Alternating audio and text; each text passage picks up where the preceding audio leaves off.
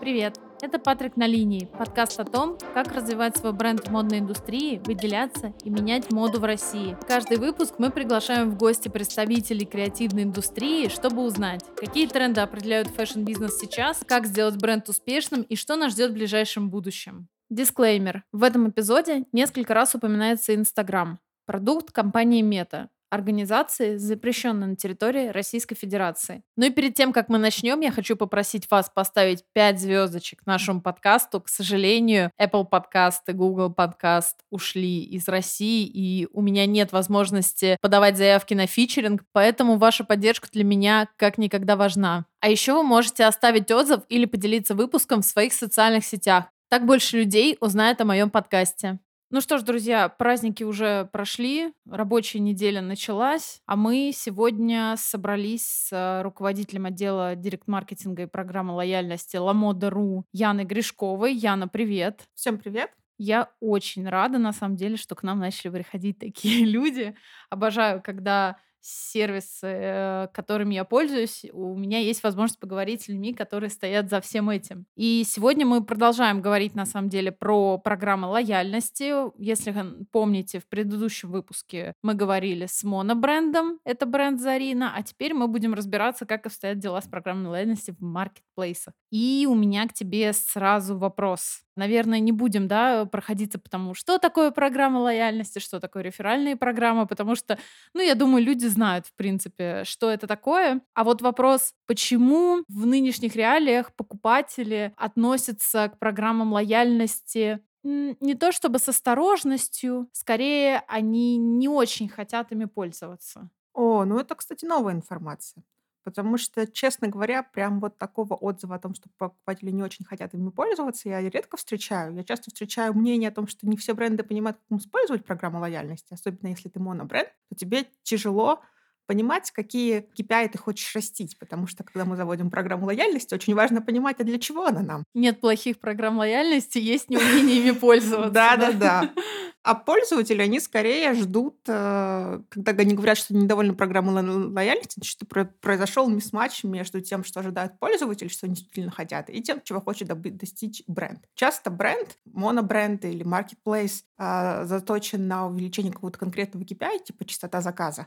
Но пользователю легко это сделать там ввиду тяжелой экономической ситуации или там какого, какой-нибудь, либо ввиду того, что ты в целом под покупку одного конкретного бренда или одной конкретной категории не очень заточен, тебе тяжело растить, не знаю, частоту покупки холодильника, потому что ты берешь его один раз в 10 лет. Ну да, верно, все верно. Вот. А как обстоят дела с одеждой в таком случае? А, одежда категория, которая, конечно, не относится к сегменту ежедневных покупок. Это не продукты питания, не аптека, а не средства по уходу, не косметика. Но в целом это точно частотная категория. Мы считаем, что нормальной там, частотой покупки, по-моему, по, по данным последних исследований в России, это типа 3-4 раза в год. Люди обменивают э, гардероб раз в сезон, и это считается нормальной частотой. Поэтому одежда, в одежде достаточно легко формировать лояльность, растить ее и управлять поведением пользователя. Слушай, такой вопрос задам на самом деле. Как думаешь, если мы говорим про marketplace, сегодня будем весь день говорить про marketplace, а бренду выгоднее иметь свою программу лояльности или, например, прийти к маркетплейсу, у которого уже есть программа лояльности, геймификация, собственно, как у вас? Хороший вопрос, на самом деле, много провокационный. На самом деле бренду нужно делать и то, и то. Угу. Возможно, заходить через маркетплейсы и продавать на маркетплейсах удобнее, потому что трафика больше.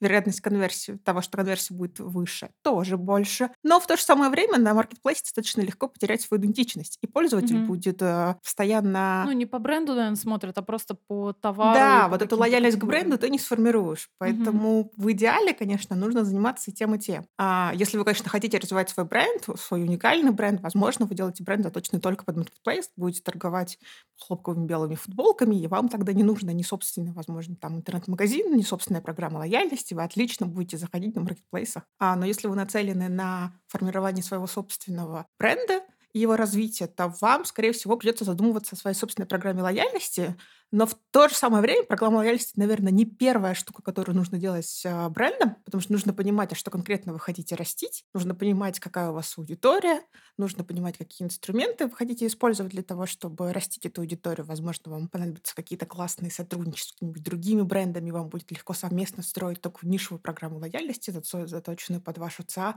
с каким-нибудь классным дополняющим вас брендом. Блин, ты ответила на вопрос на мой. Э, у меня был А. вопрос, как программа лояльности может помочь а, клиентам сэкономить, а брендам заработать. Но мы, по сути, на этот вопрос уже ответили. Как думаешь, почему потребителю интересна та программа лояльности, которую сложнее получить? Ну, например, если там человеку нужно, чтобы он получил первую скидку, ему надо купить там минимум на, давай там, ну, пускай 10 тысяч Мгм. рублей. Или, например, чтобы получить наибольшую скидку, опять же, как у вас, а я просто адепт геймификации, честно говоря, и я вот это вот в приложении, когда куча-куча всяких бейджев, я Ага. прекрасно понимаю, что они как бы, ну, они что-то дают, да, не сказать, что для меня супер такое классное, но мне просто нравятся эти бейджи. О, я так, типа, такая же. Я фанат программы лояльности «Вкусвилла». Нежно их люблю. Я там а, молочный адмирал. Это мое самое прекрасное звание. Вот, так а, почему людям нравится то, что сложнее получить? Мне кажется, не то чтобы сложнее, то в чем выше ценность. Потому что если тебе, ну, давайте вспомним времена, не знаю, когда карту Ривгош можно было получить только если ты купил на какую-то страшную сумму в год, типа 50 тысяч рублей. И И все ее была- хотели, Я да. была бедным студентом и понимала, что ну никогда в жизни я не получу эту золотую карту Ривгош. И что же произошло со временем? Карту Ривгош выдают золотые при первом же покупке теперь, и тебе, в принципе, ничего не нужно делать. И это как раз история не про то, что ценнее то, что тяжелее получить, а история про то, что когда у тебя такой высокий порог входа, у тебя очень ни- низкий процент э, пользователей остаются с тобой в результате, потому что для многих этот высокий порог входа просто означает, что это не твой продукт, что ты пойдешь не в Ривгош, а в Магнит Косметикс, Мгм. где в целом тоже можно купить себе э, чего-то.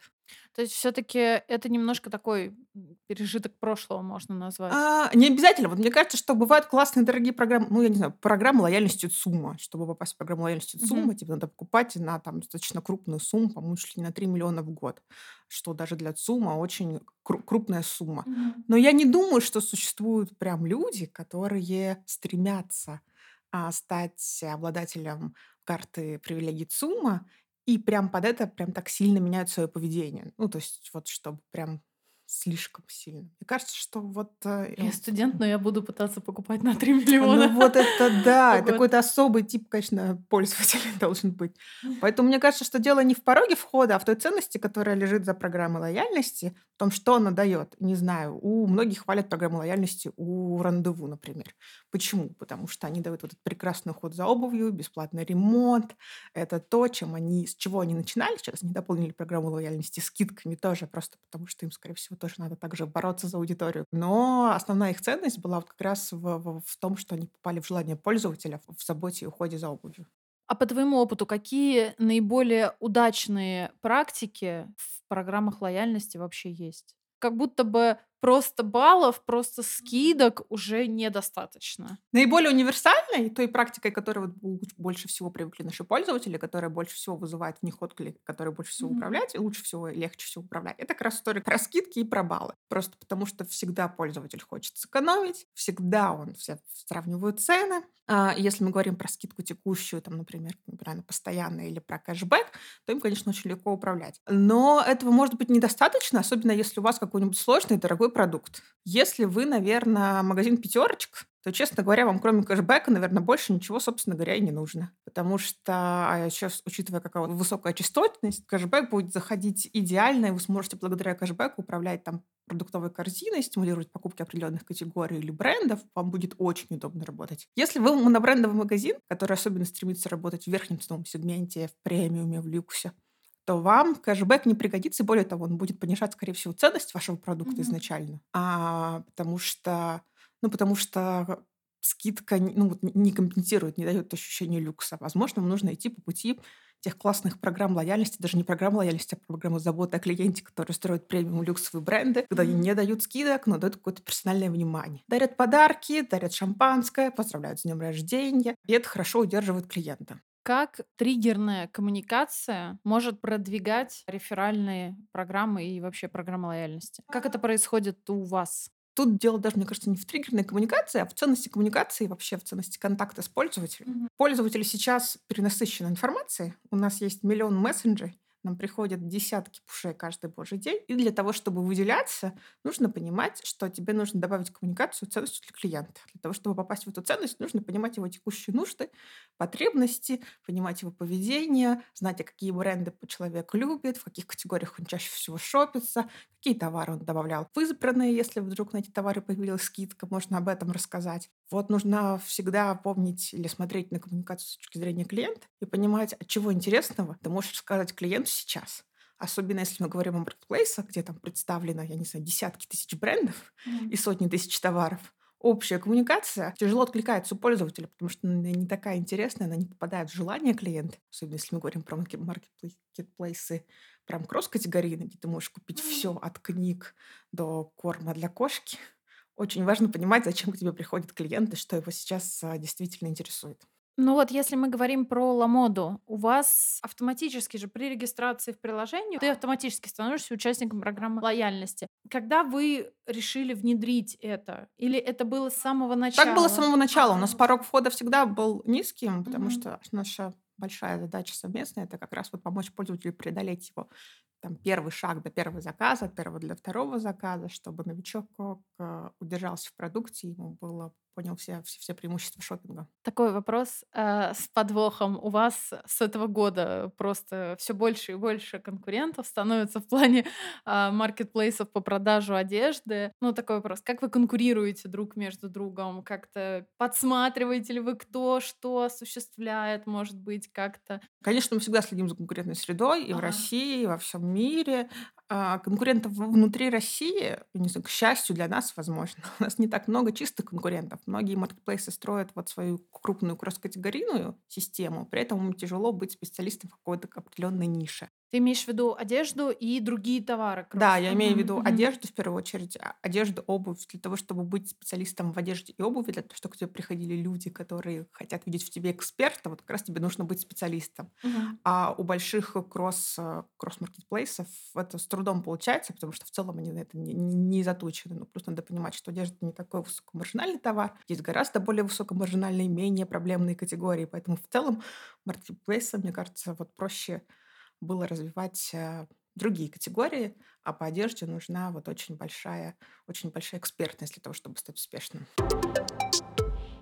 Ну что ж, переходим к реферальным системам, которыми, кажется, не особо пользуются в маркетплейсах и модных индустриях. По крайней мере, где я работаю, мы, наоборот, используем это как инструмент продвижения. Но все-таки хочется узнать, используется реферальная система в маркетплейсах, в таком маркетплейсе, как Ламода, и что предлагается пользователям? Реферальная система активно используется. Mm-hmm. Мне кажется, не от типа бизнеса, от стадии его развития, обычно на ранних этапах развития бизнеса. Потому что когда у тебя узнаваемость и проникновение на рынке достаточно высокая, от нее уже нет такого большого эффекта. Ценность реферальной системы обычно заключается в том, что пользователь, который приводит клиента, получает скидку, и пользователь, который пришел, тоже получает скидку.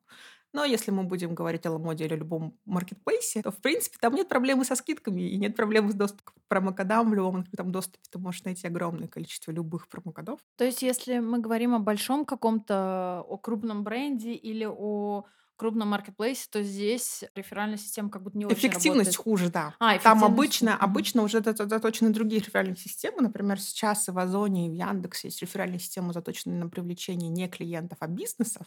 Угу. Заточены на привлечение бизнесов, которые будут продавать свои товары на этих маркетплейсах. И вот Если ты бизнес, приведи бизнес и получи Да, скидку. и получи, получи какой-то бенефит. Да, вот как раз потому что, потому что а, они крупные клиентские платформы, но брендов и ассортимента у них как они считают, наверное, все еще недостаточно или им, им есть куда расти. Слушай, очень похоже на самом деле сейчас такой небольшой топ на не сколько marketplace, сколько на платформу. Вот я, насколько знаю, Zen, они сейчас очень активно привлекают на свою платформу пользователей и бренда. То есть у них есть отдельный лендинг и для пользователей, угу. и для креаторов, и для брендов. Вы, кстати, по-моему, там есть, насколько я помню. Скорее всего, да, мы есть во всех социальных сетях, которые теперь открыты и доступны в России. Здорово, что все больше брендов и авторов воспринимают Zen как платформу для раскрытия своего потенциала. Я сама являюсь автором Дзена, и платформа в этом году очень сильно изменилась, в том числе обновилось мобильное приложение, где каждый сможет, так сказать, найти свой дзен благодаря обновленным алгоритмам, начиная от пользователей авторов до таких крупных брендов, как Ламода. Теперь вы можете смотреть и читать контент так,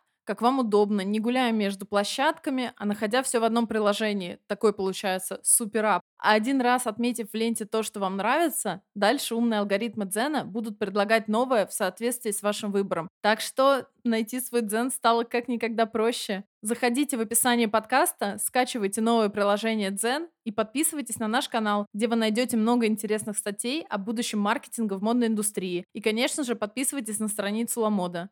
Реклама. ООО «Дзен-платформа», категория 12+.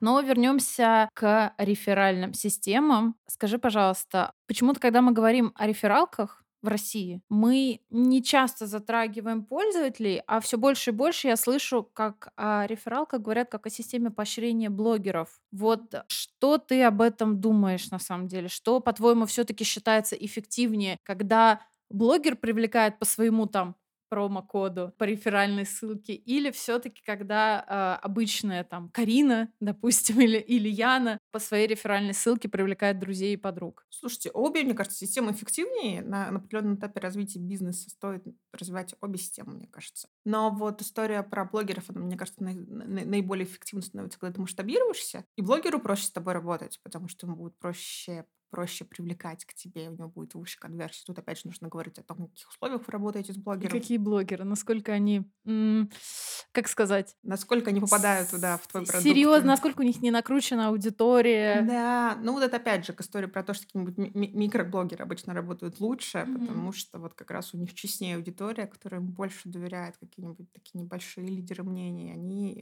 э, эффективнее, чем миллионные. Например, сейчас в маркетплейсе какая реферальная система есть?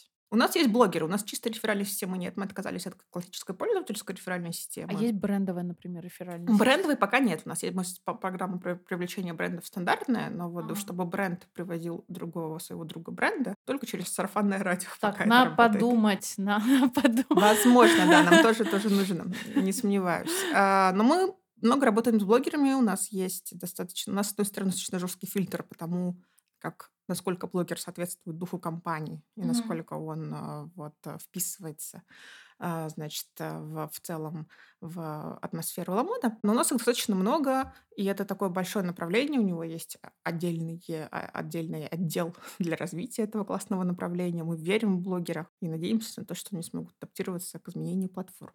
Смотри, говоря в общем про программы лояльности, про реферальные системы, твое мнение, с предыдущего уже года, да, все-таки мы, мы хоть записываем это в 2022, выпускаем мы это в 2023, как могут помочь вот эти два инструмента сейчас и маркетплейсам, и модным брендам? Ждет ли их вот такой небольшой ренессанс или пересмотр? Не знаю, надо смотреть надо следить внимательно, наверное, за состоянием нашего законодательства и тем, что, что, что ждет изменения самих платформ, потому что это, наверное, самый такой, самый непонятный вопрос. В целом, куча брендов развиваются внутри социальных сетей. Мы столкнулись с этим даже вот не в прошлом году и даже не в позапрошлом, когда они выросли из социальных сетей и стали крупными брендами благодаря социальным сетям, и потом уже перешли либо в офлайн, либо в онлайн, и чувствуют себя великолепно. В целом, скорее всего, тренд будет продолжаться, потому что социальные сети по-прежнему важная точка коммуникации с пользователем. Люди много времени проводят в социальных сетях, им проще получать оттуда